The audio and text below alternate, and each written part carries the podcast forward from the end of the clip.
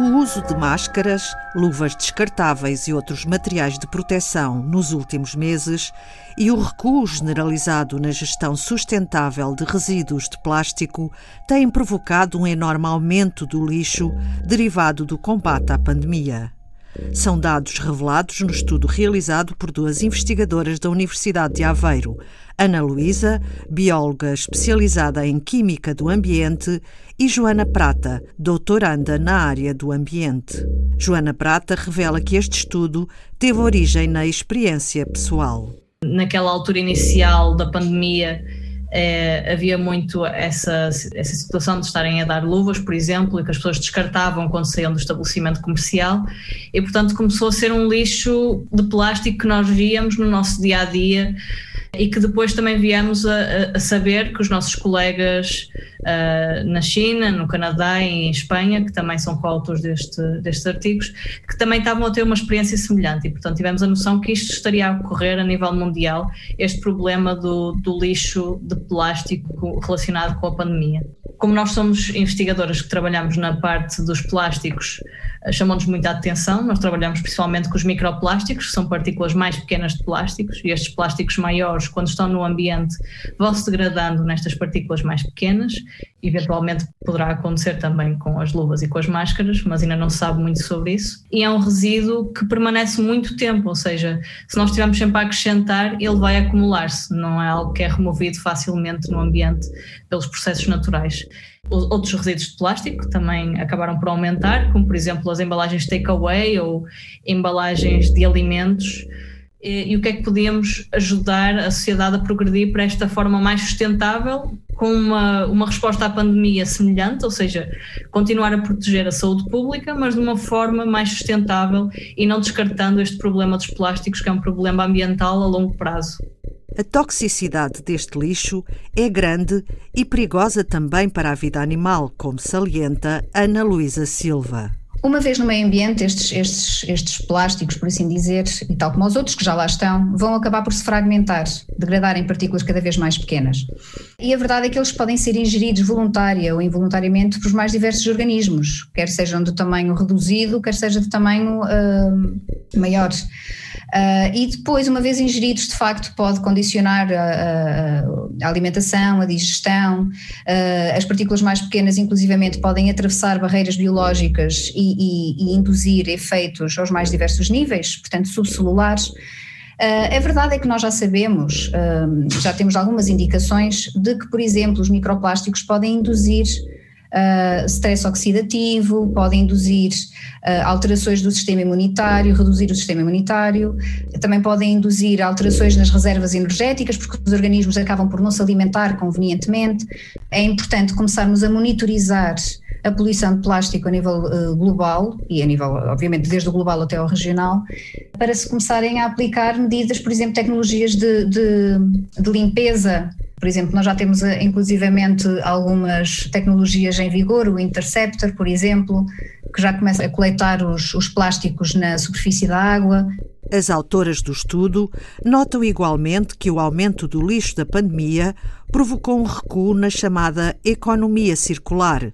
um conceito estratégico que assenta na redução, reutilização, recuperação e reciclagem de materiais e energia. Os próprios consumidores procuraram sacos descartáveis porque tinham medo que os reutilizáveis pudessem trazer algum, alguma contaminação, uh, procuraram alimentos embalados, uh, realmente por essa preocupação de não estarem expostos no, no, local onde estão a ser vendidos,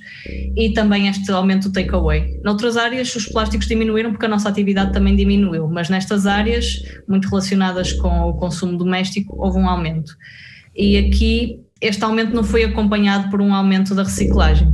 porque em muitos locais a reciclagem acabou por retroceder um bocadinho, exatamente por este problema de termos medo dos resíduos estarem contaminados com, com o vírus e, portanto, de expor os operadores a estes resíduos. Mas houve muitos locais que houve este retrocesso seja a nível de legislação, seja a nível de, por exemplo, de fecharem mesmo porque toda a economia parou e, portanto, os centros de reciclagem também pararam e também em, em, certas partes do mundo, não necessariamente em Portugal, mas por exemplo, alguns estados dos Estados Unidos, houve um recuo desta legislação verde, ou seja, por exemplo, em locais que já estavam proibidos sacos de plástico finos, outros plásticos de uso único, como palhinhas, uh, talheres, etc., ou que já estavam a prever implementar estas medidas, acabaram por recuar devido a estas pressões de, de saúde pública, de, de acharem, de, em geral, as pessoas acharem que o plástico seria mais seguro por ser de uso único. Mas isto traz um problema ambiental grave, como nós sabemos, nós estamos sempre a produzir os plásticos, são produzidos normalmente por petróleo, o que implica a sua extração, o transporte, acaba, acabam por também contribuir para os gases de efeito de estufa.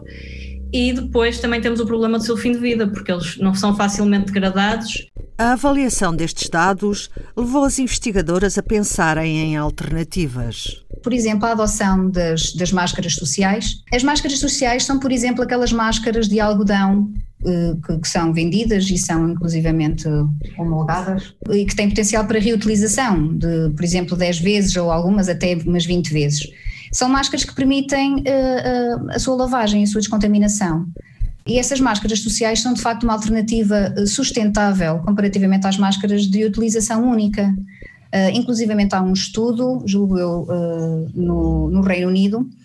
que até eles avaliam e comparam o, a pegada ecológica das máscaras descartáveis com estas máscaras sociais, por exemplo. E de facto, a utilização de máscaras descartáveis tem uma, um, um aumento de 10 vezes uh, na pegada ecológica comparativamente às máscaras eh, sociais. Portanto, de facto, a utilização de uma máscara social contribui significativamente para a redução do lixo relativo eh, à utilização das máscaras. Para além da utilização de máscara social, por exemplo, em vez de, de cidadão comum utilizar luvas para o manuseio das coisas, pode perfeitamente fazer uma higienização das mãos. Claro que em ambientes uh, hospitalares Portanto, isso já tem uma, já tem uma implicação superior, não é? Portanto, os médicos, obviamente, têm que usar luvas no seu dia a dia. Mas, falando no cidadão comum, de facto, a higienização das mãos é, é o ideal. É necessário encontrar soluções para gerir todo este lixo, porque crises pandémicas ou outras situações de emergência irão repetir-se, avisa Joana Prata. Eh, não sabemos quando, como é lógico, mas sabemos que é algo que se vai tornar mais regular, estas situações de emergência, e portanto temos que já ter um plano preparado de forma a conseguirmos lidar com elas, preservar a saúde pública, mas também continuar a preservar o ambiente e a seguir neste caminho de, de medidas para uma economia circular, para maior sustentabilidade, porque realmente o nosso futuro depende delas. A acrescentar ao que a Ana Luísa já referiu, no caso dos médicos, como nós falamos, no caso social, podemos substituir a, pela lavagem de mãos, as luvas, as máscaras descartáveis pelas reutilizáveis. Isto não é uma opção tão viável porque eles estão expostos durante, durante longos períodos de tempo a pessoas que são positivas, confirmadas, e portanto aqui não podemos estar a sacrificar a saúde deles. No entanto, começam a existir alguns estudos que demonstram que elas poderão ser reutilizadas através de uma série de tratamentos que ainda estão a ser estudados, têm recurso, uh, por exemplo, à temperatura, à exposição a microondas, a outras radiações para desinfetar a máscara e poder reutilizá-la. Isto também é positivo por outro motivo, porque nós sabemos que no início da pandemia houve uma escassez deste material de proteção e, portanto, ter estas medidas não só é melhor para o ambiente, como também vai favorecer uma resposta melhor às situações pandémicas e nós, pronto, nós sabemos que aqui em Portugal atualmente temos acesso a estes recursos, mas haverá outros locais do mundo em que ainda têm dificuldades em aceder a este material de proteção. E, portanto, ter alternativas reutilizáveis ou conseguir transformar uma alternativa de uso único numa reutilizável é muito importante, até porque nós estimamos, segundo as recomendações, que seriam utilizadas 129 mil milhões de máscaras uh, mensalmente, se fôssemos proteger toda a gente de forma perfeita no mundo. E, portanto, nós conseguimos perceber que, mesmo que uma porcentagem pequena vá parar ao ambiente, acaba por ser significativo uma quantidade de resíduos muito grande a entrar no ambiente todos os meses. Conseguir uma sinergia entre os governantes, os cientistas e o setor produtivo será favorável para o desenvolvimento de formas mais sustentáveis para manter uma economia circular,